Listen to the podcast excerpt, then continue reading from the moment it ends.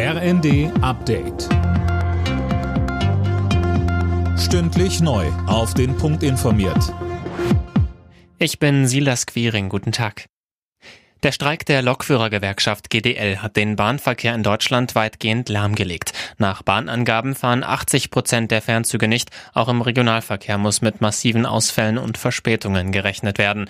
Der Bahnbeauftragte der Bundesregierung Michael Theurer sagte bei Phoenix, bin schon der Meinung, dass Mäßigung notwendig ist, auch äh, Bereitschaft, sich zu verändern dass äh, aber ganz dringend beide Seiten, Arbeitgeber und Arbeitnehmerseite, zum Verhandlungstisch zurückkehren äh, sollten, um möglichst schnell diesen Tarifkonflikt zu beenden, damit er nicht auf dem Rücken der Kundinnen und Kunden der Fahrgäste ausgetragen wird.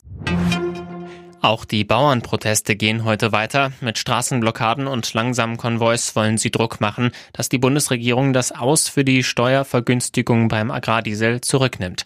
Bauernpräsident Ruckwied sagte im ZDF. Es geht um Wettbewerbsgleichheit und Fairness in der EU. Wir sind beispielsweise durch einen doppelt so hohen Mindestlohn wie in Polen und Spanien schon belastet. Und wenn das so kommen sollte, dann hätten wir neben den Niederlanden den höchsten Steuersatz und die Belgier, die Luxemburger, die fahren steuerfrei. Das sind ein signifikanter Wettbewerbsnachteil. Das heißt, der Strukturwandel würde beschleunigt werden. Seit dem Abend leuchtet an der Münchner Allianz Arena der Schriftzug Danke Franz. Eine Gedenkfeier für Franz Beckenbauer im Stadion ist in neun Tagen geplant. Am Wochenende wird es zum Start nach der Winterpause in der Fußball-Bundesliga vor den Spielen eine Gedenkminute geben.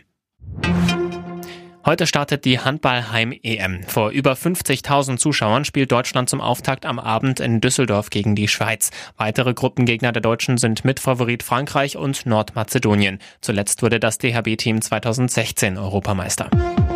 Alle Nachrichten auf rnd.de